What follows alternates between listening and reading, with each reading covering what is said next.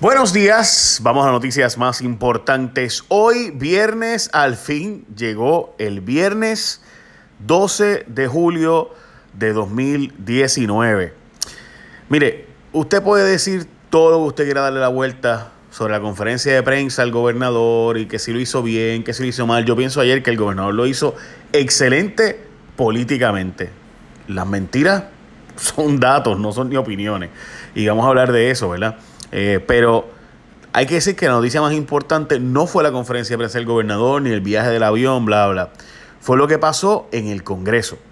Ayer, republicanos y demócratas bajaron el dedo y dijeron en medio de Estados Unidos que aquí lo que hay es una incompetencia brutal y que por tanto ellos siempre tuvieron miedo de dar fondos a Puerto Rico por eso. Eso no es mi opinión, eso es lo que dice el segundo senador más importante de toda la nación, súper poderoso en cuanto a la aprobación de fondos. Y aquí, demócratas y republicanos ambos han disparado big time. Estamos hablando de que dijeron, y eso fue palabras textuales, o sea, literal, una cita, que no somos competentes con el manejo de los fondos en Puerto Rico. Es más, se lo voy a leer en inglés, yo sé que la mayor parte de ustedes eh, lo entiende perfectamente, y dice lo siguiente, We have sent so much money down there and I'm not entirely surprised por los arrestos, dijo Cornyn. This has been the concern all along that they're not particularly competent. O sea, fue la cita del Washington Post sobre el manejo de fondos de Puerto Rico y ya usted sabe lo que eso significa para el futuro de conseguir más fondos para la isla. De hecho, eso salió en Washington Post. Bloomberg habla de que hay que ponerle más controles y que ayer se aprueba en comité, en un subcomité, un asunto de fondos para y para Puerto Rico, pero que hay que ponerle más controles adicionales y básicamente diciendo aprobar chavo a Puerto Rico está complicado ahora mismo. Y el problema es que Sean Hannity, el analista político más importante de Estados Unidos o más poderoso de Estados Unidos, con 4 millones de televidentes diarios y es uno de los que más entrevista a Donald Trump, súper aliado de Donald Trump, hasta asesor de Donald Trump, dice mucha gente que es. De hecho, sí, Donald Trump admite que habla con él recurrentemente.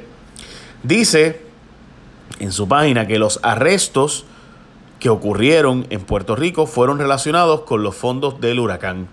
Eso no es verdad, pero eso es lo que él está diciendo. ¿Y qué importa la verdad? Lo que están diciendo es tratando de meterle a los republicanos de allá justificando lo que dice Donald Trump. En la nota explican un poco más, pero el que ve los titulares y ve lo que se dice allí es una manipulación total para plantear básicamente que lo que decía Donald Trump de no enviar echado a Puerto Rico era verdad.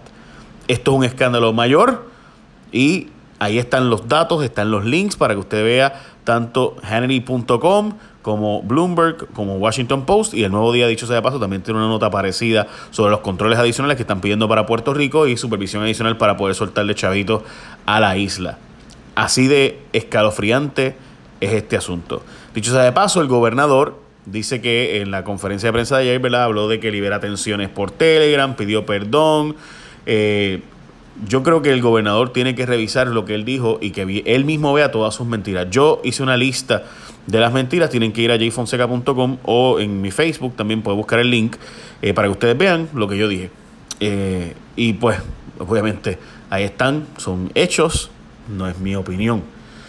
Triple S vuelve al meollo del escándalo de ACES. Los federales se llevan computadora y es que intervinieron con un empleado eh, de Triple S, según el nuevo día, donde están buscando encontrar un email donde se le solicitaba a Velázquez Piñol buscar la manera de dejar a Triple S como parte del proceso de contrato de billones de ACES de la tarjeta Vital, Mi Salud, antes conocida como tarjeta Rosselló, aunque esta supuestamente no calificara.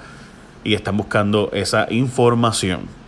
De otra parte, Ramón Rosario era uno de los funcionarios de mayor prestigio en la administración Rosselló y que había salido recientemente de secretario de Asuntos Públicos, pues ahora fue embarrado por el chat este de Telegram, donde se ve al ex secretario de Asuntos Públicos diciendo para entorpecer específicamente el trabajo de un funcionario nombrado por el Tribunal Federal para verificar el cumplimiento de la policía con la reforma de la policía y de hecho buscando una agenda para sacarlo. O sea, literal, gente, estamos hablando de que un abogado del prestigio de Ramón Rosario está en el chat diciendo para obstaculizar las funciones y el trabajo de un funcionario nombrado por el juez presidente del Tribunal Federal en Puerto Rico.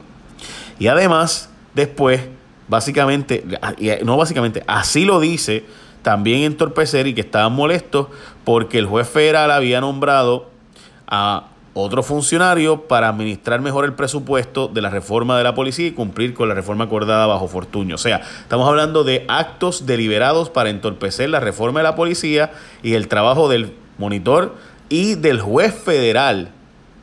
¡Wow! O sea, yo no sé ustedes, ¿verdad? Pero eso es impresionante para mí. Eh, o sea, ver a un, a un abogado del prestigio, ¿verdad? Y del reconocimiento público de Ramón Rosario plantear la obstaculización y no colaboración con el trabajo del monitor de la policía y la reforma de la policía y tratar de detener eh, el trabajo y las órdenes de el juez federal. yo, no sé, pero para mí eso es súper escandaloso. Eh, nada, veremos a ver. Eh, hay más información por si acaso que va a surgir pronto sobre eso del chat de Telegram y vinculado a eso y otras cosas. Mientras las autoridades, ayer les decía yo a eso de la una de la tarde, eh, mi programa de radio y lo dijimos primero y pues los demás pues siguieron y qué bueno, eh, que la Autoridad de Energía Eléctrica fue visitada ayer por empleados de la Oficina de Inspector General de Puerto Rico que cooperan con los federales eh, y estaban buscando más contratos de BDO. La firma también se pegó ayer la Autoridad de Energía Eléctrica y otras cosas de energía eléctrica que están buscando también que hablaremos posteriormente y con el ojo puesto al chat de Telegram, ética gubernamental, según la directora, todavía no hay causa para investigar el chat de Telegram, pero que ya pudiera pedir los documentos de los 889 páginas que están por ahí. Y que Ética sí mantiene investigaciones sobre Julia Kelleher eh, y demás. Recuerden que esta fue la secretaria, o debo decir la directora de Ética, que fue a empujar a Julia Kelleher el famoso contrato de tus valores cuentan y después, by the way, lo eliminaron el contrato por el escándalo famoso eh, de que ese contrato pues era bien cuestionable. Y pues resulta ser que ahora está ella investigando el contrato eh, a Julia Keller, a quien antes ella le empujaba eh, contratos, ¿verdad? eh, así de increíble es esta cosa. O sea, ese fue siempre el punto precisamente que se dijo en, aquellos, en aquel momento, por lo menos de mi parte, que era una locura que la secretaria, o que debo decir que la directora de ética estuviera diciéndole a Julia Keller, este contrato es bueno, mientras después podía ella multar a Julia Keller. Este, Dios mío. Eh, bueno, en fin. Y a ella se suman investigaciones contra Raúl Maldonado, eh, Juan Carlos Puig, eh, Ricardo Gerandi, este, el director de edificios públicos eh, y el director de AFI. Todo eso por el programa, lo que salió en mi programa de televisión, Jason Rayo X, donde estos sujetos pues contrataban familiares y demás. básicamente esas son las noticias más importantes del día. hay otras más, pero esas son las más importantes.